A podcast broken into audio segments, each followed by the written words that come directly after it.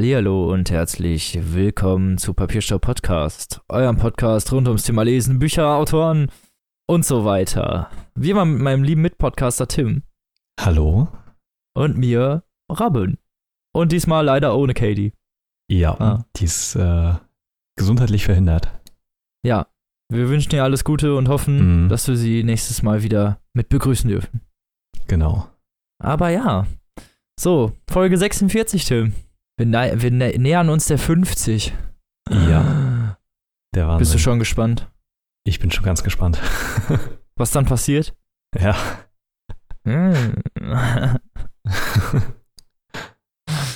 Wir haben noch gar nichts geplant. Äh, Nee. Ich meine, wir haben schon ganz viel geplant und so. Klar, wir sind immer vorbereitet. Ja, wie immer. Sind wir Ja. mega vorbereitet und haben schon ganz, ganz viel geplant und solche Sachen. Meinst du, das glaubt uns jemand? Äh, weiß ich nicht. ich glaube, es sollte gar nicht glaubwürdig rüberkommen. Egal. So. Wie ist es dir denn ergangen in den letzten, weiß ich nicht. Wann haben wir uns gehört? Erst gestern, aber In den wie ist es denn Gästen, so ja. ergangen in der letzten Zeit, vor, vor der, also nach der letzten Aufnahme? Ja, äh, eigentlich ganz gut. Ich war noch im Zoo in Leipzig in der Zwischenzeit und das kann ich nur jedem empfehlen. Äh, ist sehr schön. Mal in den Zoo zu groß. gehen, ja, das finde ich ist auch gut. Ja, äh, sehr schön, sehr groß. Äh, die haben halt ein riesiges, ähm, ja, tropisches Gebiet quasi, was so urwaldmäßig ist mit sehr vielen Pflanzen, sehr vielen Tieren, äh, die da frei rumlaufen und so. Ähm, wirklich schön da. Und, Frei ja, rumlaufen, ist das nicht gefährlich? Kann, ja, also es gibt so, ich, ich weiß auch nicht ganz, wie die das hinkriegen, aber es gibt auf jeden Fall gewisse Bereiche, in denen Affen einfach frei rumlaufen zum Beispiel oder ähm, ja, sehr viele Vögel und so, ähm, Faultiere.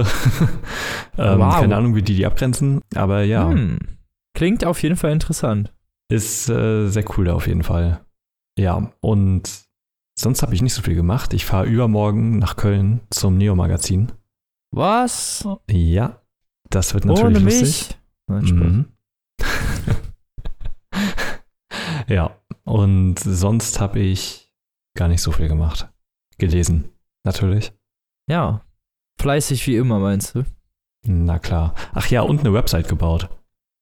Stimmt. Habe ich ganz vergessen, hast du mir sogar bei geholfen, äh, also die einzurichten, weil ich keine Ja, so Ahnung davon habe.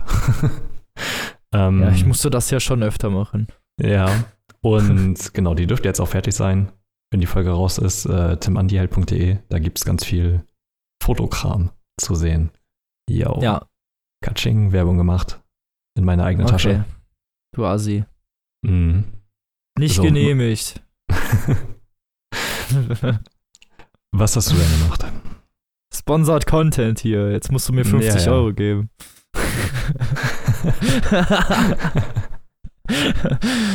Ich hab äh, gespielt und so. Red Dead Redemption 2. Ja, ich bin durch. Du bist Und so. durch. Ja, ich Krass. bin durch. Wie lange hast du gebraucht? Lange. Lange. Ich kann es nicht genau sagen, ich müsste es nachgucken, aber so 25, 30 Stunden waren es auf jeden Fall. Ich habe aber auch alles gemacht, so ungefähr. Echt? Aber da, hast, du- da musst du doch viel mehr gespielt haben als 30 Stunden. Oder Genau, nicht? ich weiß es nicht. So, aber es war so gefühlsmäßig waren es so 30 Stunden. So mit Hauptstory und so. Das war nicht, also es war nicht Mhm. so ultra lang wie GTA und also ich habe jetzt nicht alles wirklich Mhm, gemacht, okay. aber ich habe die ganzen Nebenstories und sowas gemacht, das meinte ich damit. Also, Ja, ja. aber ich war Also, zum Beispiel gar nicht jagen und so. Ja, okay. Mhm. Aber da gehe ich, glaube ich, nochmal auf im Nachtgeflüster, wenn wir da nochmal eins auf Ja. noch mal ein bisschen näher drauf ein, Mhm. was da so abging. Und ich habe mir die neue Spyro äh, Ignite Trilogie Ja. geholt. Und du meinst ja, die ist sehr gut, ne? Du hast Spyro ja auch nicht gespielt. Nee, ich habe. Spyro nicht gespielt äh, damals, aber ich finde das Spiel trotzdem geil. Das ist doch äh, ein sehr gutes Zeichen. ja, auf jeden Fall. Ich habe ja zu, trotzdem zu der Zeit auch schon gespielt, von daher Mhm. Mhm. ist es so ein bisschen der Flair dieser Zeit in dem Spiel und es ist Oh noch ja. einfach, weißt du, es sind so einfache Bewegungssachen, du hast nicht so tausend Kombis und so. Ja. Du merkst die PS1 da raus, auf jeden Fall. Ja, auf jeden Fall. Ähm, ja. Aber ist äh, ja halt typisch im Somniac Games, ne? Die machen ja sowieso eigentlich nur Qualitätsspiele. Ja, also es war schon ziemlich gut. Mhm. Hat Spaß gemacht. Oder beziehungsweise macht Spaß. Ich bin ja noch mittendrin. Im ersten ja, Teil. sehr gut. Mhm. Ja. Und sonst habe ich nicht so viel gemacht. Spannend mein Leben wie immer. Ja, sehr aufregend. Was soll's? Oder ich habe Sachen gemacht, die ich darf ich nicht erzählen. Aber so. Ähm, kommen Okay, wir mal jetzt wollen wir alle wissen, was du gemacht hast. Nein, darf ich nicht erzählen. Nee, aber dann lass uns mal zu unserem ausgesuchten Vorgeplänkel kommen. Und zwar habe ich, schlauer Fuchs, mir überlegt, weil wir letzte Mal äh, im Zuge unserer Feminismus-Literaturdebatte, ich will es Ja. mal so nicht unbedingt nennen, Mhm. aber da, das über, im letzten Vorgeplänkel äh, haben wir ja schon mal so leicht angerissen, wie Ja. wir unsere Bücher aussuchen und nach welchen Kriterien und so. Und das wollten wir jetzt noch mal so ein bisschen vertiefen. Und zwar, genau, fang doch mal an. Was, nach welchen Kriterien suchst du denn? Cover, Geruch, äh, Oh, Konsistenz, Geruch, Geruch des- ist, äh, wenn es danach geht, würde ich ja jedes Buch kaufen. Viskosität der Seiten. Nur danach gehe ich. ah, aha. ganz schlau. Ähm, ja, ja. nee, ich äh, muss echt überlegen. Also, ich, ich frage mich halt auch, also, wie ich die Informationen für Neuerscheinungen kriege, weil das meistens eigentlich immer nur Zufälle sind.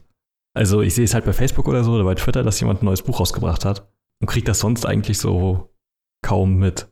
Ja, ist irgendwie- erstaunlich krass, ne? Wie wenig Werbung irgendwie dafür geschaltet wird, obwohl wir ja im offensichtlichen Interessensbereich liegen.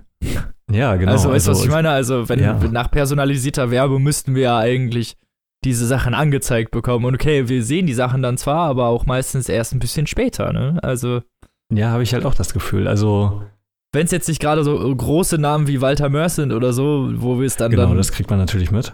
Oder halt äh, Känguru-Chroniken oder so. Ja, das, ja, die Sachen haben wir halt, die, die, die haben wir relativ schnell gesehen, aber da folgen wir den Ja. Leuten auch im Notfall äh, privat auf äh, Facebook und Instagram oder keine Ahnung was Mhm. und sehen das dann dadurch einfach. Ja, genau. aber das so ist auch eigentlich Werbung äh, insgesamt wenig geschaltet, finde ich. Also Nee. für den Literaturbereich, keine Ahnung. Nee, genau. Also das ist irgendwie auch die einzige Hauptquelle, wo ich wirklich an Neuerscheinungen rankomme. Halt über die privaten Kanäle von den Autoren. Und also es ist, das ist schon irgendwie komisch, dass das so ist. Weil ich irgendwie das Gefühl habe, dass man irgendwie viel mehr damit machen könnte. Ja, ne? Also so generell mit Bücherwerbung. ja, also keine Ahnung, ich lese jetzt auch keine Magazine über Bücher, muss ich zugeben. Also Nee, ich auch nicht. Also zugegeben, also ich lese, also ich konsumiere so nichts, was jetzt generell mit Büchern zu tun hat, außer jetzt die Bücher selbst. Mhm. Also von daher kann ich das vielleicht schon verstehen, dass ich wenig Bücherwerbung sehe, aber dann wird das halt auch schon sehr spezifisch geschaltet, weil so Werbung sieht man da schon sehr viel breit gefächertes. Also ich zum Beispiel sehe sehr viel Gaming-Werbung auf Facebook und so. Und Google ja, und keine das Ahnung ist was. ja natürlich also, der personalisierte Content, ne? ja, genau, das ist der personalisierte Content, aber insgesamt, aber die müssten ja auch gleichzeitig sehen, dass ich eigentlich auch wieder Bücher mag. Verstehst du, was ich meine? Also wenn man da Ja, schon eigentlich schon. personalisierte Werbung gibt, ne? Aber anscheinend Mhm. scheint das nicht in der Feed-Roll mit drin zu sein, was weiß ich nicht. Also, Ich kann mir halt auch nicht vorstellen, dass weniger Werbung geschaltet wird für Bücher. So allgemein.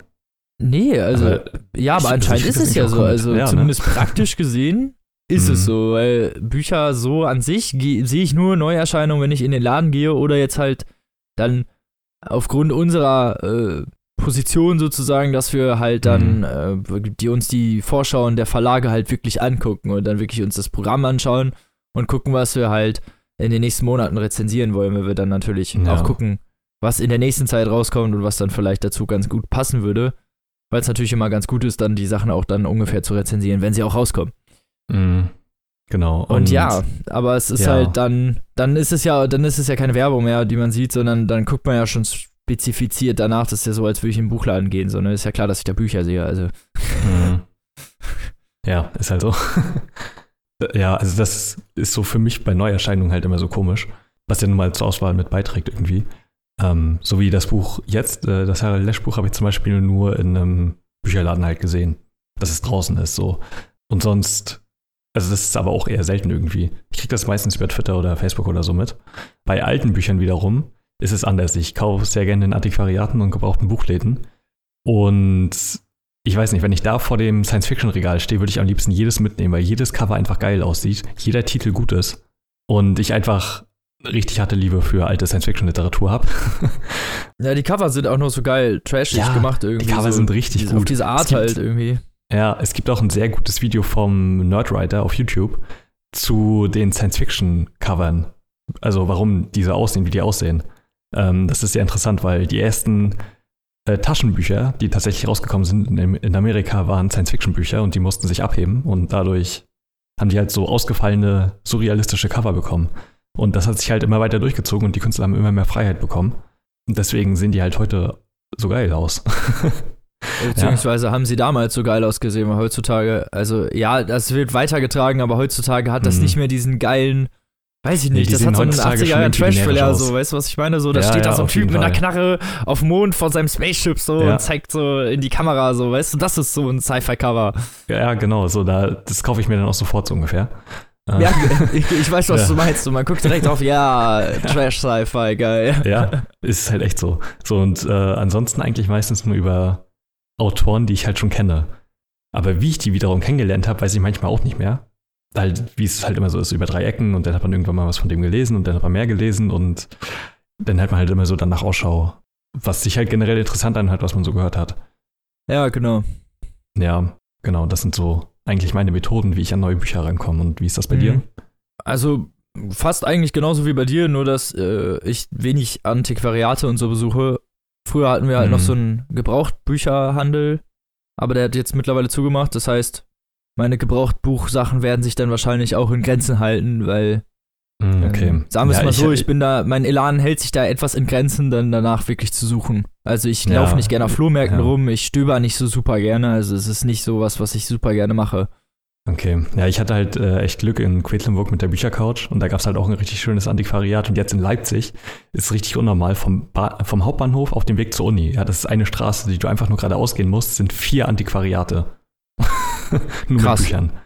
So okay. und äh, man geht halt jedes Mal dran vorbei. Jeder, äh, jedes Antiquariat hat eine Kiste mit deinen Eurobüchern vor der Tür stehen und ja, ja gut, okay, zugegeben, das würde mich wahrscheinlich auch schon reizen. Also, ja. aber es ist halt, wenn, wenn das nicht verfügbar ist, ich wollte damit sagen, ich fahre jetzt nicht extra irgendwo hin, um das nee, zu machen. Klar, weißt du, was ich meine? wenn es verfügbar irgendwie um die Ecke ja. ist, dann klar, auf jeden Fall, ne? Dann mhm. reizt es auch und dann sitzt man da natürlich irgendwie anderthalb Stunden und guckt da drin. Das macht dann auch genau, ich. Genau. Aber wenn das nicht verfügbar ist, dann fahre ich nicht extra irgendwo hin und gucke das nach. So. Mhm. Also jetzt mittlerweile beschränkt sich das auf, ich gehe ab und zu mal in den Bücherladen, guck halt, was wird so ausstaffiert, ne, und was ist vielleicht so im Moment angesagt, ja. guck so, hm, okay, guck dann im Sci-Fi-Bereich, was ist da Neues und bei viele Sachen kennt man auch mittlerweile schon, muss ich sagen, also das sind ja, die ja, verkaufen ja auch immer Fall. natürlich die Dauerbrenner und so und mhm. viele davon kennt man schon, wenn man im Bereich schon ein bisschen länger unterwegs ist und da weiß man schon, was mag man, was mag man nicht so gerne und dann guckt man eigentlich nur noch danach, was kenne ich noch nicht und ja, es ist das ja irgendwie spannend. Irgendwie immer die gleichen Nasen, die man dann sieht, ne? Also ja, genau. Ja, ja, genau. Und das ist halt auch leider oft, muss ich sagen, irgendwie, ja, mittlerweile ist es sehr abklatscht so. Also teilweise alles, was so Sci-Fi rauskommt, ist mittlerweile mhm. alles irgendwie so dystopisch und irgendwie apokalyptisch, irgendwie so in diese Richtung. Also. Und halt diese Young Adult Kram. Also, ja, das, ja, das ist ne, ja eine andere, ganz andere ja Genre, viel, so, aber. Nee, aber die haben ja auch sehr viel Sci-Fi tatsächlich, ne? Also, ähm, muss man ja auch mal sagen, also hier Tribute von Panem und Runner und so, das sind ja alles dystopische, mit hm. einem dystopischen Sci-Fi-Setting halt. Äh, ja, stimmt. Jetzt, sind jetzt, also wir sind jetzt nicht unbedingt die Zielgruppe dafür, ja, das auf nee, jeden Fall. Gar nicht. aber das hat Science Fiction, glaube ich, in der äh, heutigen Jugend nochmal ein besseres Standbein gegeben, glaube ich. Das glaube ich auch, ja, ey. Ich will alles, was den Sci-Fi nach vorne bringt heutzutage, finde ich gut. Das Problem, was ja, ich nur daran sehe, das habe ich auch schon öfter gesagt, ist, dass die Sachen, die international äh, im englischen und im US-amerikanischen Markt äh, besprochen werden, hier oft gar nicht erscheinen. Hier erscheint irgendwie ja. nur das, was so, weiß ich nicht. Ich, ich kann das nicht mal genau sagen, ich kann das nicht genau beschreiben, was halt wirklich rauskommt. Ich kann nur sagen, dass es eine Differenz zwischen dem gibt, was hier an Sci-Fi existiert und was da an Sci-Fi existiert. Und das ist eigentlich nicht gut. Ja, ich frage mich halt auch, ähm, also ich wohne ja und komme ja auch aus einem Gebiet der ehemaligen DDR. Und es gibt hier, also jedes Antiquariat, es gibt sehr viele alte DDR-Ausgaben von Science-Fiction-Büchern. Halt ganze Reihen, die dem gewidmet sind. Das, äh, der Verlag äh, Das Neue Berlin hat halt eine eigene Sci-Fi-Reihe. Und also es gibt halt wirklich, also es war populär, ja, in, äh, in der DDR und auch in der UdSSR insgesamt. Also es waren alles ja nur ähm, osteuropäische Autoren. Ja, aus Ungarn, Ja. aus Tschechien, aus Russland und so. Ich frage mich halt, was da passiert ist. So, weil du guckst in die Reihen und du siehst höchstens noch Dimitri Glukowski oder so. Oder hier Sergei Lukamenko. Lukjanenko, genau. Ja, genau. Aber sonst halt irgendwie kaum osteuropäische Science Fiction. So, weil Das die stimmt kann ja von einem Tag aus dem stimmt. anderen ausgelöscht worden sein. So, das Auch, war auch wirklich die drei äh, Sonnen zum Ding. Beispiel, Ja, genau. was jetzt erst letztens rausgekommen oder was jetzt hier rauskommt, das ist Das ist schon 2006 schon, in alt. China Ja, erschienen. genau. ne? Das ist, das hat, das ist unglaublich populär gewesen, schon jahrelang. Ja. Also Also überhaupt, genau. Also auch nicht nur der englischsprachige Markt, sondern halt auch generell international, auch japanisch oder so. Es dauert ja immer richtig lange, also wenn es nicht gerade Murakami ist, äh, dass die Bücher rauskommen. Ja, aber wenn es nicht gerade Murakami ist, dann.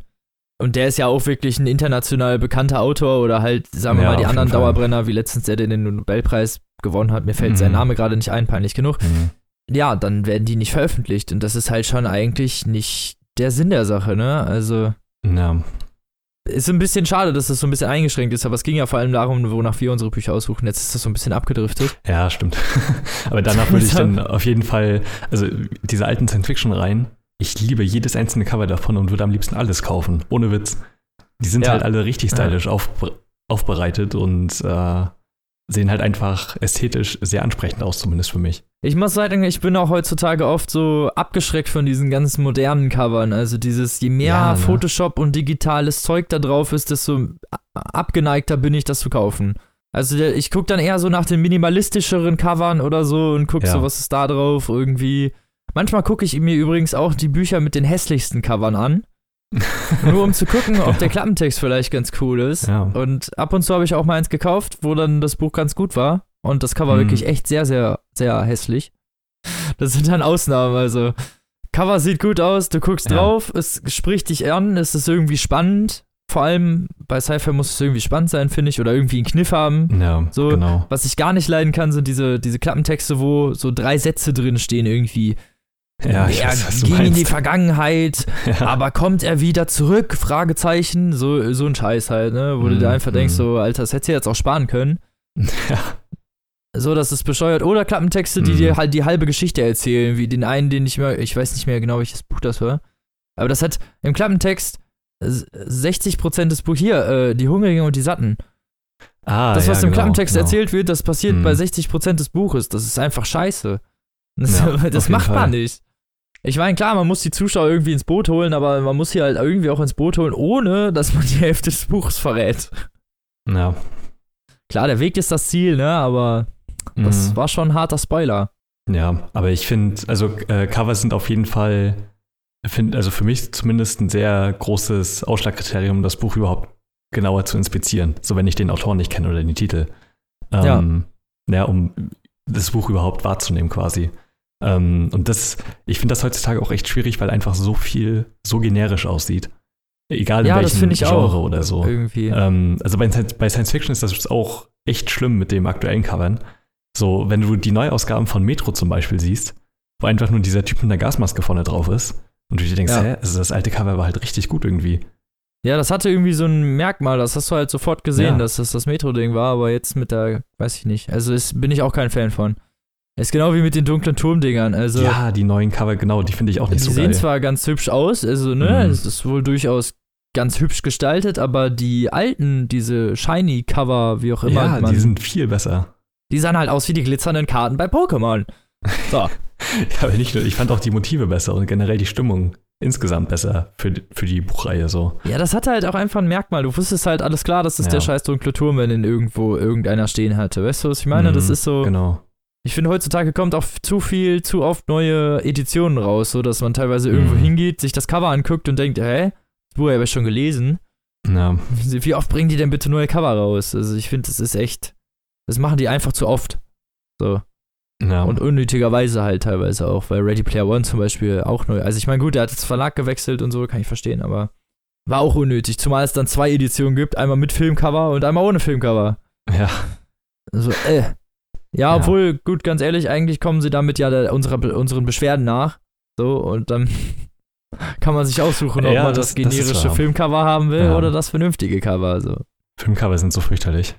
Ja, Filmcover ist halt so, keine Ahnung. die meisten Filmplakate sehen auch einfach nicht gut aus. Also heutzutage. Das zum einen das, so Ready Player One ging ja noch, aber es ist ja auch meistens des, der Film zum Buch und nicht das Ja. Buch zum Film. Das steht ja sowieso schon immer falsch da Ja, drauf. genau. So.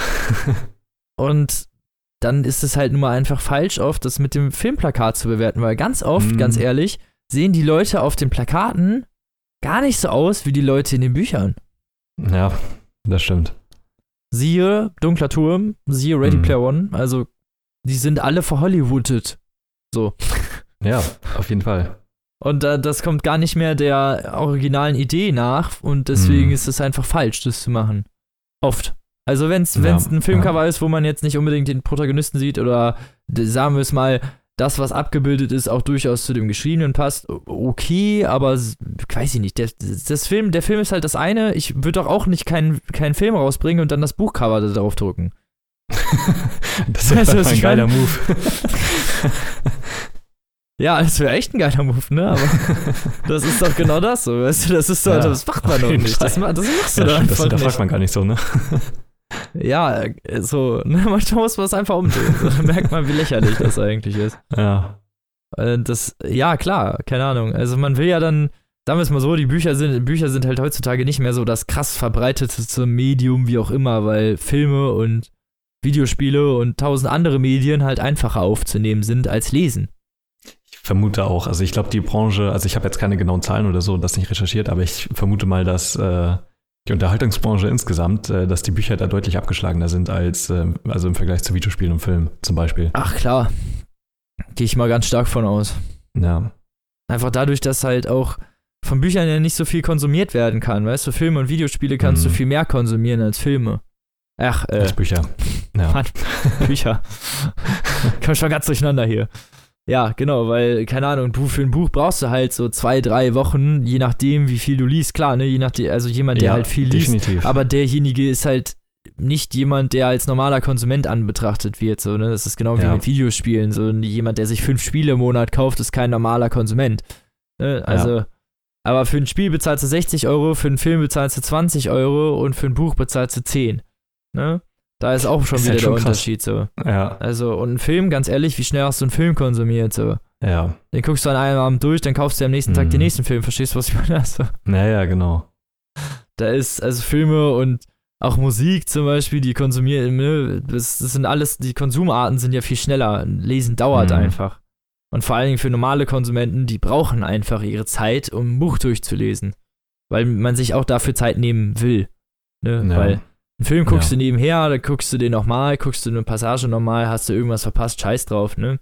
Aber Mhm. bei einem Buch so musst du dich ja auch wirklich hinsetzen und konzentrieren und so. Wenn du das dann schon machst, dann lohnt sich ja eigentlich auch, das dann vernünftig zu machen. Mhm. Aber um nochmal kurz zum Thema zurückzukommen, spielt Ja. es für dich denn zum Beispiel eine Rolle, ob, also wenn ein Film rauskommt, äh, kaufst du dir denn gezielt das Buch? Also ist das schon mal vorgekommen? Weil das kann ja auch durchaus ein entscheidender Faktor sein für viele Leute. Ist bisher noch nicht passiert. Okay, bei mir, Bei also bei mir ist das, also so gezielt, so gezielt ist das bei mir, glaube ich, auch noch nicht vorgekommen. Also entweder hatte ich das Buch schon gelesen oder ich habe dann den Trailer zum Film gesehen und dann gesehen, dazu gibt es ein Buch und dann erst das Buch gelesen vor dem Film. Mhm. Aber erst den Film Also- geguckt und danach das Buch gelesen habe ich, glaube ich, noch nie. oh, okay, krass. Also Doch, Herr ich gucke eigentlich immer lieber den Film, bevor ich das Buch lese. Echt? Ja, auf jeden Fall. Ja gut, okay, das Buch, also, das der Film versaut, versaut das Buch eher nicht, aber das Buch kann einem den Film versauen, ne? Also, Ja, genau. Also, also der, der Film ist in den seltensten Fällen besser als das Buch. Und also das, das Buch bietet dir halt einfach, glaube ich, aber trotzdem in jedem Fall mehr. Ist ja, ist ja logisch. Also es ist ja einfach dem Medium geschuldet.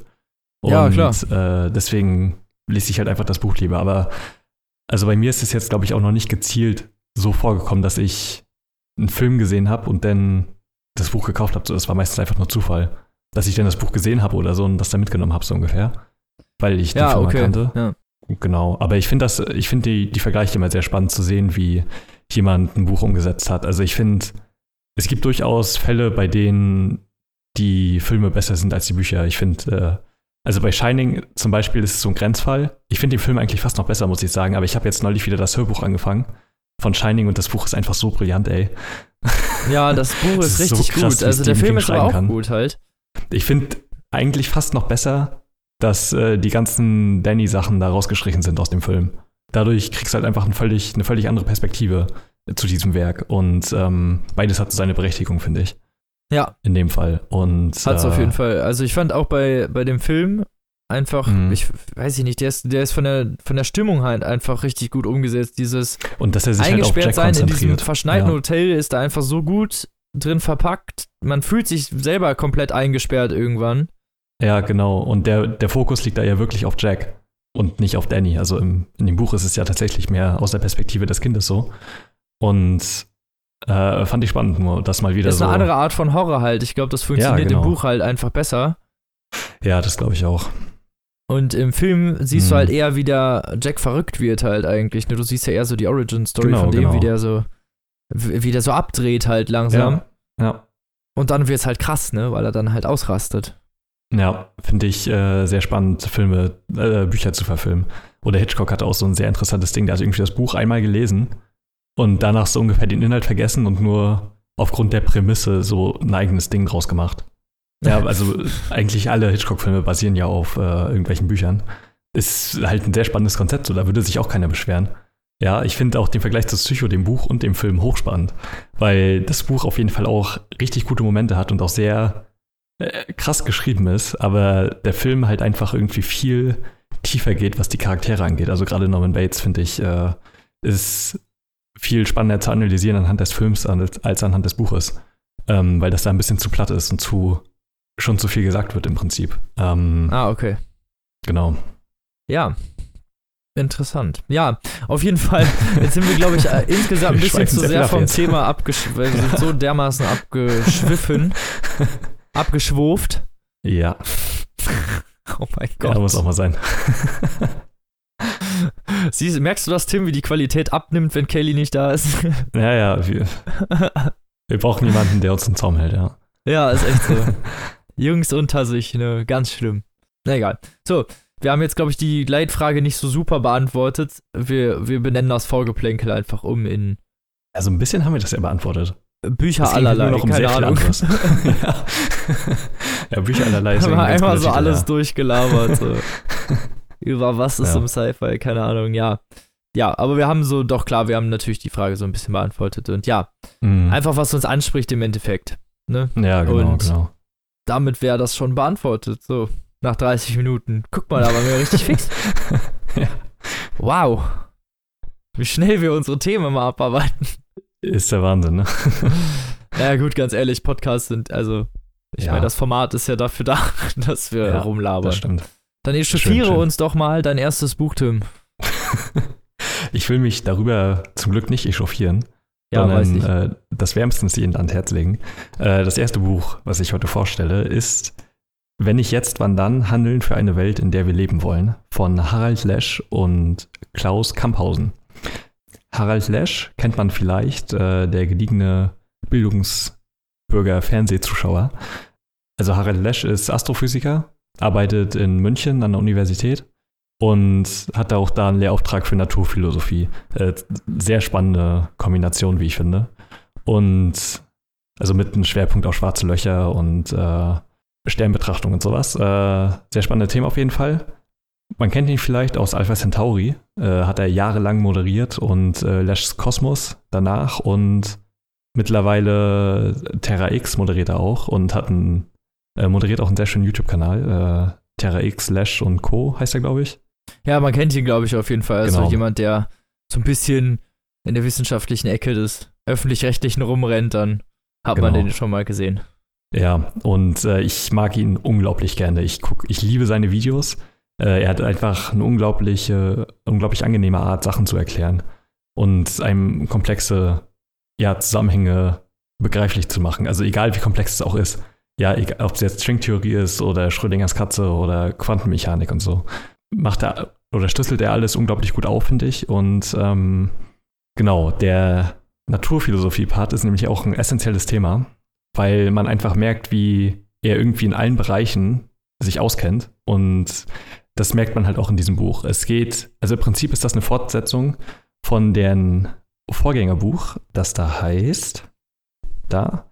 Die Menschheit schafft sich ab. Äh, die Erde im Begriff, im Griff des Anthropozän.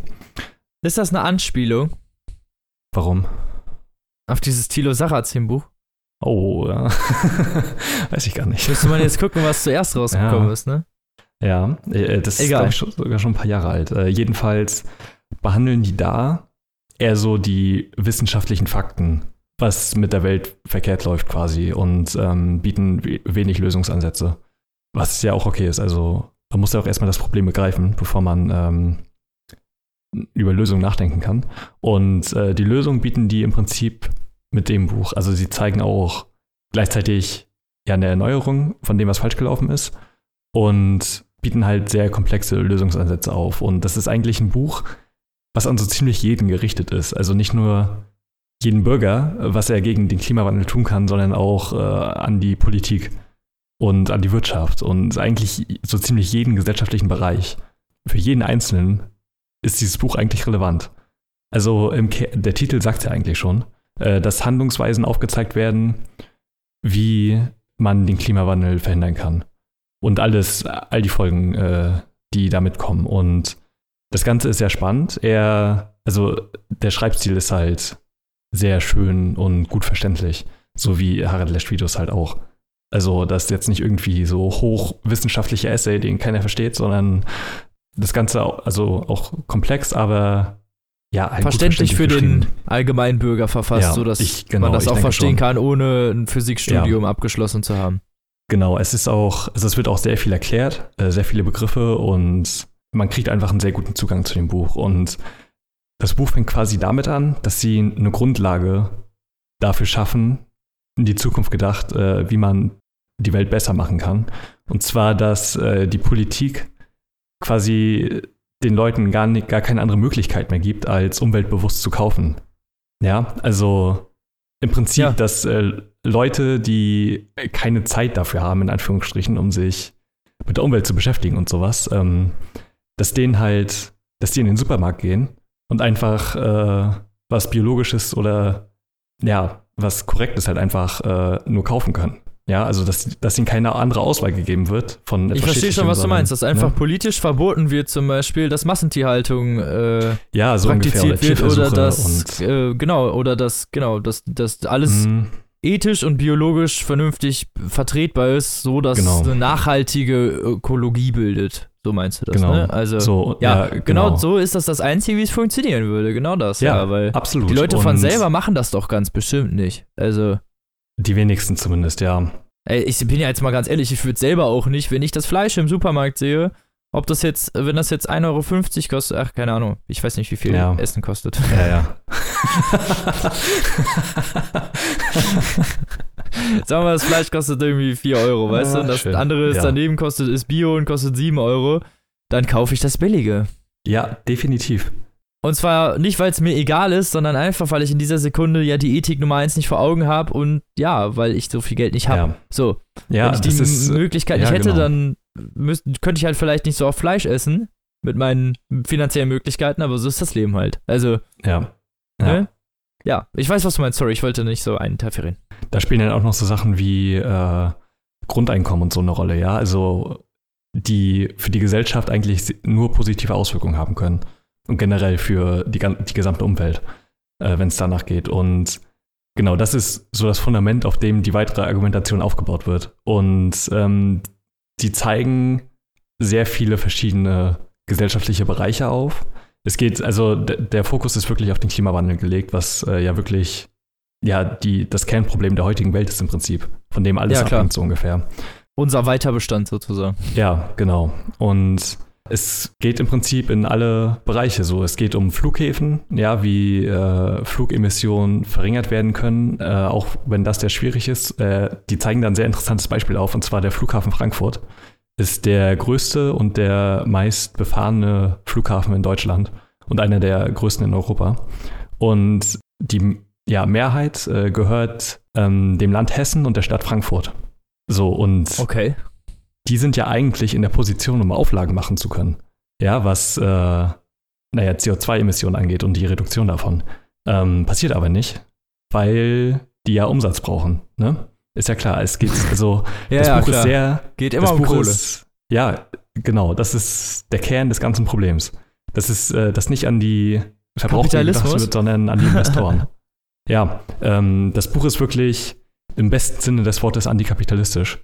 Äh, ohne jetzt irgendwie ihn. Mit dem in Finger einer- drauf zu zeigen, sondern eigentlich eher. er zeigt halt einfach, also Kapitalismus hat durchaus seine Vorteile. Also äh, ich würde nicht sagen, dass Harald Lesch komplett antikapitalistisch ist und jetzt äh, den Kommunismus will. Nein. das, äh, Nein, nein. überhaupt nicht. Ja, So, er, er argumentiert einfach sehr gut die Schwächen und die Probleme des Kapitalismus und wie sie halt zum Klimawandel beitragen. Oder beziehungsweise den überhaupt möglich gemacht haben, ja. Und ein weiterer wichtiger Punkt ist halt äh, die CO2-Emissionen in Form von äh, Kohlekraftwerken.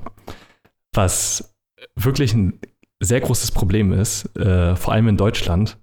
Die zeigen da halt eine schöne Statistik und zwar eine CO2-Steuer. Äh, gibt es in sehr vielen europäischen Ländern. Und äh, Schweden oder in Finnland war es, glaube ich, haben eine CO2-Steuer von ungefähr 60 Euro pro Tonne CO2, die äh, in die Atmosphäre gegeben wird. In Deutschland sind es ungefähr 3 bis 6 Euro pro Tonne. das ist ja nichts. Und dann, ja, und dann ist es halt auch kein Wunder, dass äh, es Kohlekraftwerke noch gibt. Ja, weil ähm, die sich halt immer noch finanzieren können. Was halt unglaublich ist. Und Heutzutage. du Autohersteller auf sowas wie Ja. Umwelt scheißen halt auch, ne?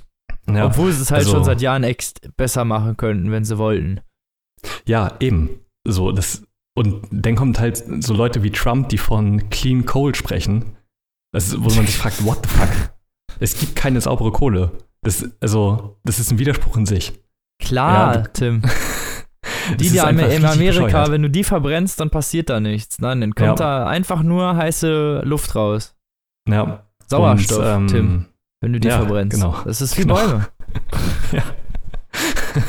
Und ähm, ja, er, also es geht ja noch sehr viel um äh, das Klimaabkommen von Paris, um äh, die Agenda 2030, die halt, also generell so die ganzen Umweltagendas, die ähm, Erhitzung der Erdtemperatur halt senken sollen und also Minimum zumindest und äh, halt den CO2-Gehalt innerhalb von Deutschland und der ganzen Welt halt äh, so gering wie möglich halten soll.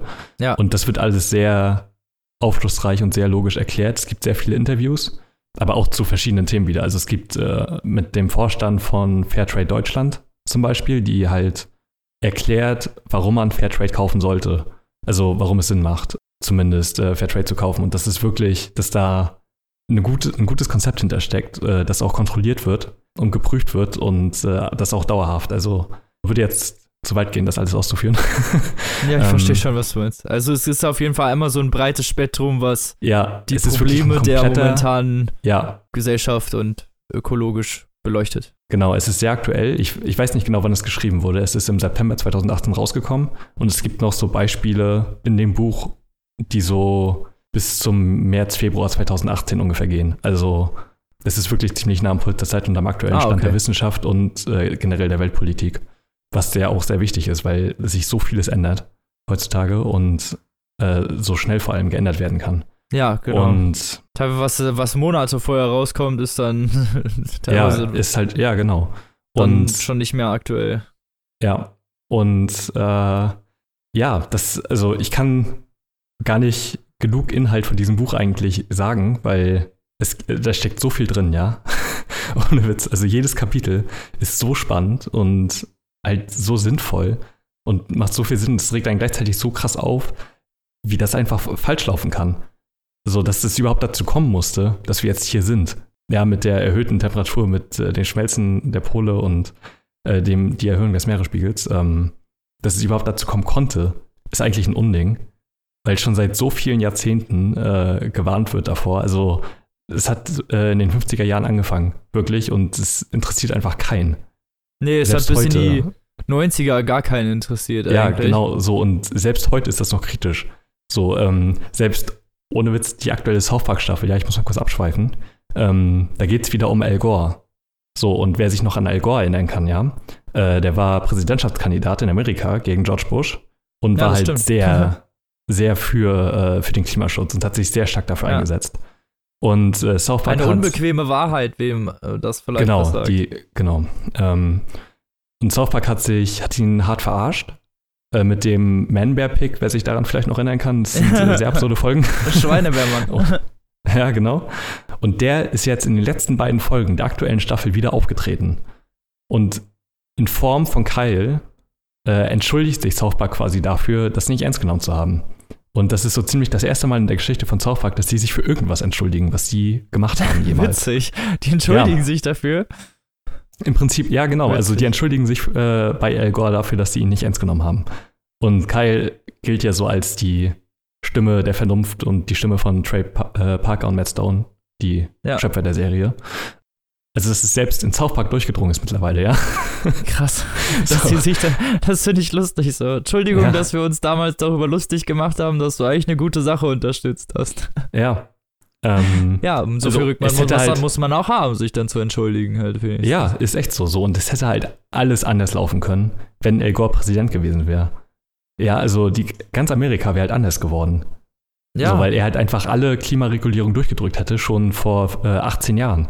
Ja, und es wird ja immer auch schlimmer. Ich meine, Obama hat ja, ja, wenigstens so ein paar Sachen unterschrieben und jetzt ist ja Trump, der hat ja wieder direkt alles gecancelt, ne? Also ja, genau, das war ja das Pariser äh, Klimaabkommen, wo er ja, jetzt ausgetreten ist, was ja erst, genau. äh, also der Austritt kann erst nächstes Jahr beantragt werden und 2020 wird den dann stattgegeben. Ähm, also es ist noch Zeit und bis dahin ist ja auch wieder eine neue Präsident Präsidentschaftswahl. Also heißt, es ist noch nicht alles verloren, ja. Also nur weil die USA okay, jetzt es könnte sagt, dass sein, dass, dass, dass wenn genau. Vollidioten Orange Kapo, ja. Spacko da rausfliegt, dass ja. dann der nächste vielleicht was Vernünftiges sagt. Ja, das wäre wenigstens noch was. Ja, genau. Also. Immerhin. Ja, genau. Also die Zusammenfassung hat sich jetzt vielleicht ein bisschen durcheinander angehört, das Buch ist, aber es ist halt, es ist halt viel zu komplex, um das irgendwie in 15 Minuten runterzubrechen. Ohne Witz. Also. Ja, ich verstehe schon, was du meinst. Also es ist halt es geht um aktuelle Problematik und da ist ja, da kann man ja viel drüber schreiben, ja. so. Also ich meine. Und das, ja, und das wirklich sehr radikal und ohne Blatt vor dem Mund genommen halt beschrieben. Also er sagt halt im Prinzip einfach, wie es ist und was man machen kann. Und er gibt wirklich sinnvolle Vorschläge und er plädiert auch sehr oft darauf, dass, ähm, dass auch äh, dabei Fehler gemacht werden können. Ja, also dass die Leute halt erwarten, dass es einen festen Plan gibt der fehlerfrei funktionieren muss, um überhaupt irgendwas machen zu können, ist halt völliger Quatsch. So, man muss halt Sachen ausprobieren. Es müssen Fehler gemacht werden, aus denen gelernt werden muss. Und äh, um, um dann halt Sachen besser zu machen. So, und das ist im Prinzip genau der gleiche Gedanke, dass äh, nur weil das Individuum, also weil ich persönlich nicht alles machen kann, heißt es nicht, dass ich gar nichts machen äh, kann. Ja, und äh, selbst Kleinigkeiten helfen dabei, ähm, das große Ganze zu bewirken. Und das Buch hat 368 Seiten. Ähm, das hört sich jetzt erstmal ein bisschen wenig an, beziehungsweise durchschnittlich. Sind, also das Buch ist aber relativ groß. Ja, also es äh, also 368 also Seiten, Seiten werden dann bei einem normalen Taschenbuch wahrscheinlich genau. ein paar mehr, so meinst du das, ja? Ja, genau, genau. Okay. Und äh, es sind sehr viele Statistiken, sehr viele ja, Randinformationen und also es gibt halt, da werden tatsächlich Sachen aufgezeigt, die man halt selber machen kann, so ungefähr. Wenn man einen Flug bucht, dass man ähm, ja, CO2-Emissionen quasi damit naja, ausgleicht, dass man eine Spende macht an eine Firma, die dafür halt Bäume pflanzt zum Beispiel. Also das ist halt kein direkter Ausgleich, weil das CO2 wird dadurch nicht weniger, aber dadurch pflanzt halt immerhin Bäume, so ungefähr. Ähm, ja, immerhin. So, ne? Also ir irgendwo muss der Ansatz gemacht werden, ja. Und äh, weil bis es irgendwie genug nachhaltige Energie gibt und äh, genug, ja, weiß nicht, elektrische Fahrzeuge und, weiß nicht, solarbetriebene Flugzeuge, muss man sich halt irgendwie anders behelfen, ja. Und also solche Sachen werden einem halt aufgezeigt mit Links zu Internetseiten, mit Interviews mit den Leuten und äh, also auch belegt auf jeden Fall. So ja, nicht genau. so aus dem Blauen es ist alles wissenschaftlich fundiert. Okay, genau. gut. Äh, alles belegt, alles wissenschaftlich fundiert und äh, extrem hochwertig beschrieben und also ich finde, das ist vielleicht eines der wichtigsten Bücher, die in den letzten Jahren rausgekommen sind. So überhaupt insgesamt gesellschaftlich gesehen. Was es halt auf diesen, ja, über 300 Seiten zu lesen gibt, äh, hilft einem wirklich insgesamt weiter. Wenn es einfach jeder lesen würde, wäre die Welt, glaube ich, eine bessere. Und äh, der Fortschritt würde halt schneller gehen. So, es ist halt, es tut wirklich ein bisschen weh, dieses Buch zu lesen um direkt vor Augen geführt zu bekommen, in welchem Zustand sich die Welt befindet. Und dass es theoretisch Lösungen gibt, aber keiner sie durchsetzt. Ja. Und diese Lösungen ja eigentlich auch schon seit mehr als 20 Jahren teilweise existieren. Ja, aber es gibt ja trotzdem Lichtblicke, ja, die es, dass die Grünen in Bayern äh, so viel in dem Landtag äh, bekommen haben, ist sehr gut. Und äh, überhaupt das, also es gibt wieder Aufschwung in Deutschland, würde ich mal sagen. Ähm, und ein Klimabewusstsein, auch innerhalb der Jugend gerade, was sehr gut ist. Und ich bin auf die nächsten Landtags- und Bundestagswahlen gespannt, auf jeden Fall. Weil sich, glaube ich, einiges ändern wird. Ich hoffe zumindest, dass sich einiges ändern wird. Wäre schön. Ja, so, das äh, Buch habe ich als Rezensionsexemplar bekommen. Ist im Pinguin Verlag erschienen und kostet 29 Euro. Ist gebunden, ja. Ähm, Ah, okay. Und aber auch farbig bedruckt und so. Und äh, es wurde natürlich auch ein besonderes Druckverfahren benutzt, weil äh, das Buch muss ja immer konsequent sein. Und äh, das ist mit den sogenannten Cradle-to-Crate-Verfahren auf äh, ökologisch feinstem Papier gedruckt. 100% recycelbar alles, das gesamte Buch. Oh, okay. Genau, in Österreich aus nachhaltiger Forstwirtschaft gedruckt. Also sehr konsequent das Ganze. Da lohnt sich der Preis von 30 Euro wenigstens. Also ja, ja, genau. da, also ich, da überhaupt. trägt man auch was dazu bei, wenigstens, meinst du? Ja, genau. Also über, überhaupt das Buch äh, lohnt sich auf jeden Fall für jeden Einzelnen. Ähm, ich kann das eigentlich echt nur jedem bedingungslos empfehlen. Das Kindle kostet 24,99, glaube ich. Oder 25 Euro glatt. Mhm. Und kommt bestimmt auch nochmal als Taschenbuch raus und so. Kann ich wirklich nur jedem empfehlen. Äh, es, ist, es ist wert, das zu lesen. Es ist ein sehr wichtiges Buch und äh, ja, Harald Lesch ist hier ein ganz großer Wurf gelungen. Ja, klingt doch interessant. Jo. Auf jeden Fall. So, das Und war's dann kommen wir von von einem interessanten Buch zu einem anderen interessanten Buch, auch wenn meins nicht dieselbe Prämisse hatte, Ja. sondern eine gänzlich andere. Und zwar, mein Buch heißt Dodgers von Bill Beverly. Leute, die unserem Instagram-Account folgen, werden das wahrscheinlich schon gesehen haben, dass ich das lese. Jo. Und ja, da war ich schon etwas länger drauf gespannt. Äh, ist im Diogenes Verlag erschienen, schon mal zu Anfang. Kostet 24 Euro und hat ungefähr 400 Seiten, also ist durchaus ein bisschen länger. Haben wir ein bisschen Mhm. länger was von. Also, aber angenehm zu lesen auf jeden Fall, aber komme ich ja gleich noch zu. Habe ich als Rezensionsexemplar gekriegt, hat mich nämlich angesprochen. Habe ich bei anderen Leuten gesehen und ich fand äh, der Klappentext ziemlich interessant. Und deswegen habe ich mir das Ganze bestellt. Und vielen Mhm. Dank an der Stelle dem Verlag für die Sendung des Buches. so, und ja, Dodgers. Worum geht's? Es geht um ein paar Jugendliche, äh, vornehmlich East, unseren Protagonisten, einen 15-jährigen Jungen, der in seinem jungen Leben schon ziemlich schlimme Sachen durchmachen musste. Er wohnt äh, in LA in einem Vorort namens The Boxes. Ein Sozialbrennpunkt, könnte man sagen. Würde man heute nennen. Mhm. Damals nannte man das wahrscheinlich einfach Ghetto. Wie man sich das so vorstellt, ne? In den USA natürlich auch Ja. ein bisschen heftiger als hier. Also was hier als Ja, Sozialbrennpunkt gilt, ist da ein netter Vorort. und ja, äh, East, um den geht's. Ja, wie gesagt, 15 und seines Berufs äh, Türsteher, könnte man sagen. Also er passt Okay. auf draußen vor einem Crackhaus. Er steht mit seinen äh, Jungs da, also er ist Chef dieser Truppe. Die besteht so aus fünf, äh, 12 bis 14-Jährigen. Und er ist da so der Chef und passt halt auf, dass die Bullen nicht kommen und passt halt auf, dass das Crackhaus sicher ist. Und ja, schon mal nicht so die ehrenwerteste Kein Arbeit, Traumjob, aber ja. für ihn halt schon eigentlich ziemlich gut, weil er in seinem Stand halt aufgestiegen ist schon. Also es ist schon eine ziemlich hohe Position für jemanden in seinem Alter, dass er da Okay. arbeiten darf. Und sein Boss Finn, das ist so der Leiter dieser Organisation, das, der ist halt sein Onkel. Ne, deswegen ist das Mhm, okay, okay. so ein bisschen. Ja, er bewacht halt das Crackhaus und sein Vorgesetzter, Sidney, der bewacht das Haus selbst und ja, er steht halt den Tag, den Tag vor diesem Haus rum und ja, es fängt an an einem Tag, die Geschichte.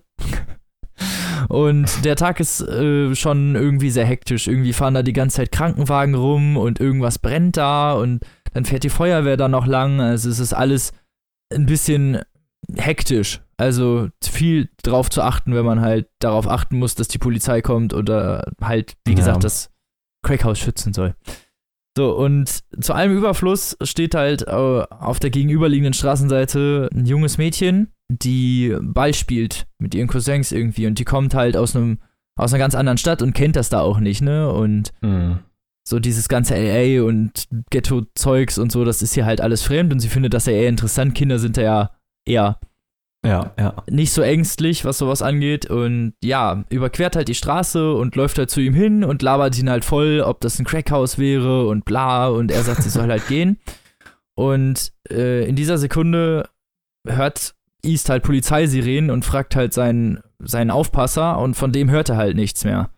Ne? Also, so als wäre er Mhm. vielleicht festgenommen worden oder könnte halt nicht mehr antworten. Ne? Also, hat schon Grund, dass die nicht antworten Ja. er macht daraufhin ganz schnell das äh, Crackhaus dicht und sagt halt seinem Vorgesetzten hier, du musst alle schnell rausschleusen und so. Und ja, die Polizei stellt sich dann vor dem Laden auf, relativ schnell, und es gibt einen Schusswechsel zwischen dem Haus und der Polizei.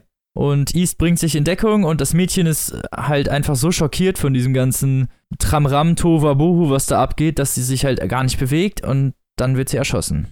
Okay.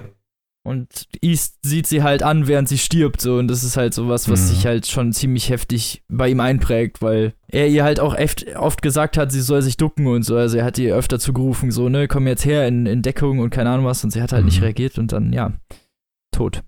East kann halt entkommen, aber die ganze Organisation ist natürlich jetzt äh, zerrüttet. Auf jeden Fall von diesem, Ja. von der Razzia auf jeden Fall angeschlagen.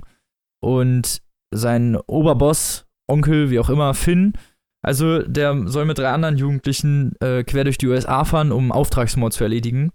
Darunter ist sein Bruder namens Tai. Der ist zwei Jahre jünger, zu dem komme ich gleich nochmal ein bisschen. Der ist äh, komplett verrückt und ist Auftragskiller. Also der erschießt die Leute. Okay. Der ist 13. Klar. Und ja, auf jeden Kann Fall ziemlich machen, ja. übel. Und ein anderer namens Walter, so ein dicker Nerd, der halt ja eigentlich aus einem Vorort kommt äh, und ja, also eigentlich Mittelklasse, so der da eher so reingerutscht ist, um Geld zu machen und nicht, weil er aus dem Milieu wirklich kommt. Und Michael Wilson, auch eigentlich ein jemand, der nicht aus diesem Milieu kommt äh, und der da so als Aufpasser dienen soll. Der ist schon 18 oder so und darf als oder 17 und darf als einziger wirklich auch Auto fahren.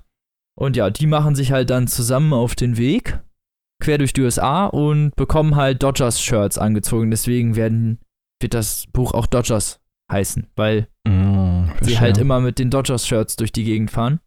Und ja, bevor die Lo aufbrechen, ist auf jeden Fall East noch mal kurz zu Hause und da merkt man so an seiner, mm, ja, er ist bei seiner Mutter und seine Mutter ist anscheinend äh, alkoholabhängig und bekommt halt so gar nichts hin. Also die, das Haus sieht aus wie, sieht schlimm aus, äh, so, sie hat ihm äh, Rührei gemacht, da ist aber überall Eierschale drin, also Okay. kann ihre Kinder nicht so toll versorgen, sagen wir es auf jeden Fall so. Und East und sein Bruder Tai wohnen beide auch schon seit mehreren Jahren nicht mehr zu Hause. Also Mhm. Tai ist irgendwann, sein Bruder ist irgendwann mit elf Jahren einfach irgendwann nicht mehr nach Hause gekommen und hat sich da seitdem auch nicht mehr so oft blicken lassen.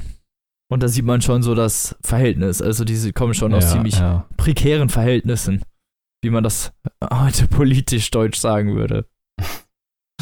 ja, sie machen sich zumindest auf den Weg und sie fahren von LA nach Wisconsin und das ist halt einmal so quer durch. ja. Auf dem Weg kommen sie durch Nevada bei äh, Las Vegas vorbei und der Aufpasser Michael Wilson hält an, um mit denen eine Runde spielen zu gehen und äh, East findet das schon so richtig schlecht. Also East ist eher so ein ruhiger, entspannter, weißt du, der will so seinen Job durchziehen und alles entspannt machen, so, weißt du? Also Ja, ja. eher professionell unterwegs und auch eher ruhig und fokussiert. Naja, und den, den stört das schaffen. natürlich komplett, dass sie da jetzt Mhm. anhalten und äh, aber Michael Wilson setzt sich halt durch, weil er ist nun mal der Ältere und der, der aufpassen soll. Zumindest Mhm. Versuchen sie dann im Casino irgendwie Tickets zu bekommen oder Chips und fliegen kurze Zeit später auf, dass sie halt viel zu jung sind, um überhaupt da zu sein und können halt nicht spielen. So. Geknickt gehen die halt zurück und haben sich anscheinend mit ihrem Van, den sie halt extra dafür auch so als Tarnung gekriegt haben, so ein Familienvan, ne, der, der, mit Ja. der auch nicht so auffällt, auf den Parkplatz gestellt, auf dem man nicht stehen durfte. Und da steht sofort ein Abschlepper und versucht die halt Ah. abzuschleppen und bevor East wirklich merkt, was passiert, hat der Typ eine blutende Lippe und sein Bruder steht neben dem mit einer Knarre in der Hand. So, und die Okay. sollen ja unentdeckt bleiben, weil die sollen ja, Ja, ja. darum geht's ja, ne? Und das ist halt, und ja, und da müssen die halt, also dann lässt der Abschlepper die wieder los und lässt die halt ziehen. Aber ja, ne, sie wissen jetzt halt nicht, habt ihr die vielleicht angezeigt oder irgendwas noch gemacht, so, ne? Also, Hm. sie wissen jetzt nicht, ob sie vielleicht schon irgendwie entdeckt wurden oder sowas, ne? Also, der Michael Wilson hat auf jeden Fall die Mission gefährdet, sagen wir es mal so. Und dieser, dieser Konflikt führt halt kurze Zeit später dazu, dass ja, es einen Showdown sozusagen gibt, wo East äh, oder in dem sich East und Michael Wilson halt ja gegenseitig auf die Fresse hauen, Hm. beziehungsweise verkloppt Michael Wilson East volle Kanne, weil er halt auch noch mal viel älter ist und auch trainiert und ja, das einzige, wie das beendet werden kann, ist, dass halt sein Bruder Ty kommt und wieder mit seiner Knarre die Auseinandersetzung beendet und Michael Wilson dazu zwingt, halt auszusteigen und woanders hinzugehen. So, jetzt sind sie nur noch zu dritt. Und zu dritt machen sie sich dann halt weiter auf dem Weg durch die USA und es wird auf jeden Fall noch ein paar weitere Verwicklungen geben. Und wie das Ganze endet, ist auf jeden Fall sehr unerwartet und darüber möchte ich jetzt nicht mehr weiter erzählen, das müsst ihr dann selbst lesen. Aber das hört sich schon mal echt gut an, muss ich sagen.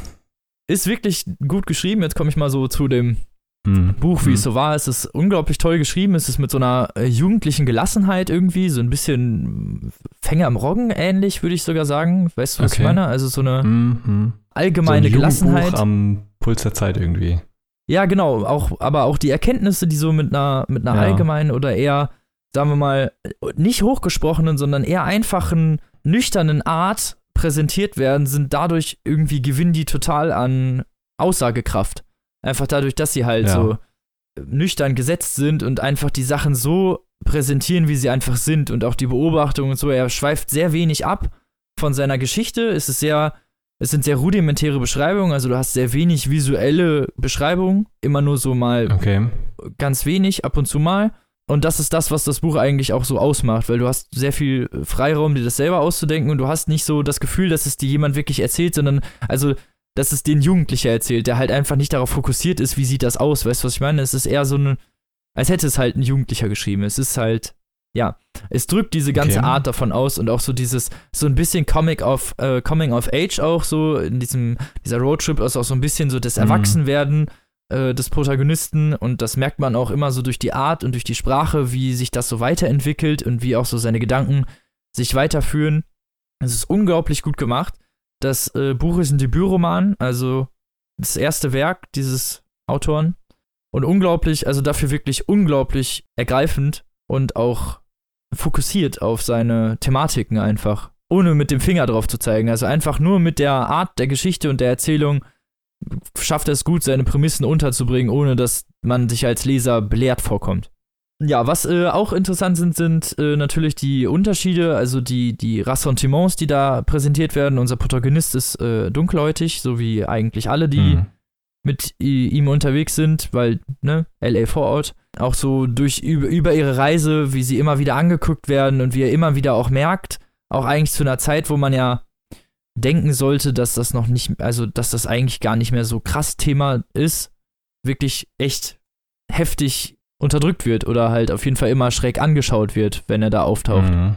Vor allen Dingen in bestimmten Regionen, die immer weiter östlich werden, ne? also äh, wie auch immer. Ja, ja. Und äh, die Spannungen sind sehr unerwartet. Also oft denkt man so irgendwann zwischendurch, oh, jetzt flautet es so langsam ab, ne? Und man denkt so, man wüsste auch, wo es ungefähr hingeht. Nein. Das Buch überrascht einen Okay. immer wieder so, dass man denkt, boah, krass, Mhm. hätte ich jetzt nicht mitgerechnet. Boah, krass, hätte ich jetzt nicht mitgerechnet. Also das ist mir mindestens vier oder fünf Mal beim Buch passiert, so. Und es geht dann immer in eine andere Richtung, von der man erwarten würde, dass es in diese Richtung nicht hingeht. Also wie zum Beispiel der Rauswurf von Michael Wilson, das war zum Beispiel so ein Moment, wo ich dachte, ey, krass, macht er jetzt echt so? Nice. Das war Mhm. einer der wenigen noch, aber da kommen noch krassere Sachen. Also es hält auf jeden Fall eine Menge Spannung bereit und ich kann es nur empfehlen. Wie gesagt, 24 Euro. Ähm, ich glaube, als Kindle 21 äh, auf jeden Fall super lesenswert. Hat unglaublich viel Spaß gemacht. 400 Seiten sind auch recht schnell durchgelesen. Also ich war, glaube ich, innerhalb von einer Woche durch. Also für meine Verhältnisse habe ich echt nicht lange gebraucht. Hm. Und ja, kauft euch das Buch. Hat wirklich Spaß gemacht. Auch so diese Coming-of-Age-Geschichte, da muss man natürlich irgendwie Spaß dran haben. Auch so, also auch diese Ja. Prämisse natürlich, es geht auch natürlich viel, also es ist auch recht gewalttätig, ne? Da muss man auch zwischendurch vielleicht drauf klarkommen, aber macht Spaß zu lesen einfach. Also kann ich nur jedem empfehlen. Genau. Ja, cool. Und so viel zu meinem Buch. Und jetzt hast du noch eine kurze Kurzgeschichte. Genau, ich äh, versuche mich kurz zu halten. Das Buch ist auch zum Glück sehr kurz. Und zwar handelt es sich um die gelbe, äh, die gelbe Tapete von Charlotte Perkins Gilman. Es ist ein Klassiker der amerikanischen Literatur. Ähm, eine Kurzgeschichte, die das erste Mal 1892 rauskam. Und es geht um. Das ist auch schon ein paar Jährchen her, ne? Ja, auf jeden Fall. Äh, es geht dabei um. Also die Protagonistin ist eine Frau, äh, aus deren Perspektive wir auch das ganze Geschehen erleben. Und sie schreibt Tagebucheinträge und äh, zieht mit ihrem Mann in ein neues Haus zum Übergang. Und äh, ja, sie ist krank. Also ihr Mann ist Arzt und sie, also ihr wurde diagnostiziert, dass sie leicht hysterische Tendenz hat und äh, temporäre Depression. Das ist eine okay. ganz übliche Diagnose für Frauen damals gewesen, die halt ja leicht hysterisch sind oder weiß ich nicht. Also das war halt so eine typische Krankheitsbeschreibung für ja einfach Frauen, die den Mund aufgemacht so haben. Genau, ja. genau. Und sie hat die Ruhekur verschrieben bekommen. Äh, auch das ist eine, äh, ja, eine Behandlung, die es tatsächlich gab. Und zwar sollte, also der Sinn davon war quasi, das Gehirn der Frau so wenig wie möglich zu belasten und mit so wenig Sinneseindrücken wie möglich irgendwie. Also, dass, dass sie damit, ja, Alter. ohne Witz, also man, ja, man durfte irgendwie nur, weiß nicht, eine Stunde am Tag oder sowas lesen und den Rest musstest du halt einfach im Bett liegen und durftest nichts machen. So. Alter. Ja, das war der Ansatz. Alleine das ist schon richtig krank, ne? Heutzutage so. Äh, war halt selbstverständlich äh, zum Anfängen der Psychologie so. Ja, ich habe letztens noch einen Ausschnitt aus ARD, den 1960 gesehen, wo der Reporter da war beim Frauenfußball ja. und die gefragt hat, ja, fühlt ihr euch dann wie die echten Männer, wascht ihr auch dann eure eigenen Klamotten? Junge, Alter, da waren Fragen drin, ne? Alter. Heftig. Richtig, ja. richtig übel. Ja, aber 1892, okay, ist ja natürlich nochmal ein Stück zurück, aber genau. das sind Methoden, ähm, die sind ja ähm. schon fast äh, barbarisch. Ja, ist echt so. Also die, man, also, ne, wie gesagt, der Sinn war quasi, dass die Frau so wenig Reize wie möglich erliegt und äh, dass es dadurch anscheinend besser werden soll oder so, keine Ahnung. Und ja, sie schreibt quasi diese Tagebucheinträge so halb legal quasi. Also ihr Mann will nicht, dass sie das macht, weil sie ja sie darf sowas ja nicht machen, weil das strengt ja ihr Gehirn an. Ja, und, ist klar. Ähm, genau, in diesem Haus, also sie sind da in so einem Sommerhaus, weil ihr anderes Haus gerade renoviert wird oder so. Und in dem Haus, ja, sie fühlt sich da sehr unwohl, gerade in dem Zimmer, in dem sie dann immer sein muss. Sie muss eigentlich den ganzen Tag nur im Bett liegen. Ähm, und zwar findet sie die Tapete sehr beunruhigend und beginnt sich dann da so hineinzusteigern. Und das ist, im, also viel mehr will ich auch gar nicht erzählen. Äh, der Kern des Buches ist quasi, dass sie sich in diese Tapetensache sehr hinein versteigert und ja, langsam verrückt wird. Weil sie halt die ganze Zeit eingesperrt wird und nichts anderes zu tun hat, als auf diese Tapete zu gucken. Genau, und das kommt so sehr langsam, Schritt für Schritt, äh, merkt man, und gerade weil es ja auch diese Tagebucheinträge sind, äh, das ist ultra gut geschrieben. Wirklich. Ähm, ja, interessant. Also du, du, glaubst dieser Frau halt wirklich dass sie langsam verrückt wird. So. Und das, also das Buch entwickelt halt so einen Sog, dass du selber glauben würdest, dass wenn du in der Situation wärst, äh, dieses Tapet auch dich verrückt machen würde. Ja. Ähm, und Kann ich mir vorstellen. Überhaupt ja. so, dass du, wenn ich mir vorstellen müsste, man muss den ganzen Tag im Bett liegen und darf nichts machen, so, dann wird es ja alleine ja, so schon genau. verrückt werden. Und äh, das Buch ist autobiografisch geprägt, denn die Autorin hatte genau diese Diagnose bekommen von einem Arzt und genau diese Behandlung, von der sie fast verrückt wurde. Und äh, das Buch ist im Prinzip ein Appell an ihren damaligen Arzt, dass er doch mal seine Methoden überdenken sollte. weißt, also, man merkt halt wirklich, dass, also, man kann das auch, glaube ich, kaum so schreiben, wenn man das nicht selber erlebt hat. Weil dieser Wahnsinn ist wirklich sehr authentisch gemacht. Ähm, also er entwickelt halt so eine ähnliche Wirkung wie das Urteil von Franz Kafka oder so. Halt so eine komplett surreale Welt, die sich da irgendwann ergibt. Und so einen merkwürdigen Schreibfluss, der dich einfach so krass in sein Band zieht. Genau, und also das Buch ist auch nicht so lang. Also wie gesagt, es ist eine Kurzgeschichte, eine etwas längere zwar, hat in der Ausgabe, die mir vorliegt, 64 Seiten. Ähm, übrigens habe ich die Ausgabe von, ja genau, vom äh, Braumüller Verlag aus Österreich als Rezensionsexemplar zugeschickt bekommen. Äh, vielen Dank an der Stelle, die ist wirklich wunderschön mit einem sehr schönen Cover was äh, den Inhalt des Buches, finde ich, sehr gut widerspiegelt, kostet äh, 14,90 Euro. Ja, also das Buch ist äh, sehr spannend zu lesen und hat sehr viele verschiedene Deutungsarten. Also es ist ja im Kern sehr feministische Literatur mit sehr vielen verschiedenen Symbolen, äh, die quasi ja die Unterdrückung der Frau darstellt. Also das Zimmer hat ähm, Gitter, so dass sie halt nicht rauskommen kann und ihr Mann bestimmt halt, was für sie gut ist. Und äh, ne, also auch generell die Behandlungsmethode natürlich. Äh, es ist alles ja, sehr ja frühe Feminismusphase quasi und äh, hochspannend geschrieben. Es ist ja generell so, dass äh, Genre-Literatur sehr oft äh, ein Katalysator war für ja, politische Themen. Ja, dass sehr viele Horrorfilme ja auch oder Horrorliteratur ähm, Verarbeitung war von irgendwelchen politischen Themen. Ähm, sehr interessantes Phänomen. Und ja, ich finde, Die gelbe Tapete ist wirklich eines der besten Stücke amerikanischer Literatur überhaupt und sollte mal wirklich gelesen werden. Also es, die gibt es bestimmt auch irgendwo kostenlos zu lesen. Ähm, ich hatte die halt in der Uni und habe es da halt äh, das erste Mal gelesen. Genau. Sehr spannend. Wirklich großartig beschrieben. Dieser Wahnsinn ist äh, fast unvergleichlich, finde ich. Und ähm, ja, unbedingt lesen. Kann ich nur sehr empfehlen. ja, klingt auf jeden Fall interessant. Ja. Ja. Gut, das waren dann unsere Bücher und die Folge für diese Woche. Oder für jo. die nächsten zwei, wie auch immer. genau. genau. Und dann, wir hoffen, euch hat's gefallen. Wenn ihr eins der Bücher gut gefunden habt oder bestellen wollt, würden wir uns freuen, wenn ihr unsere Affiliate-Links unten in der Beschreibung benutzt dann kriegen wir auch ein bisschen was davon und stecken das natürlich nur in den Podcast wieder. Aber genau, genau. nur das am Rande. Und ja, dann hören wir uns nächste Woche wieder. Übernächste meine ich natürlich. Jo, so ist das. Mit neuen Büchern und dann hoffentlich auch wieder mit Kaylee. Ja, das wäre schön. Genau. Und bis dahin wünschen wir euch ein paar schöne Tage und lest was Gutes. Tschüssi. Tschüss.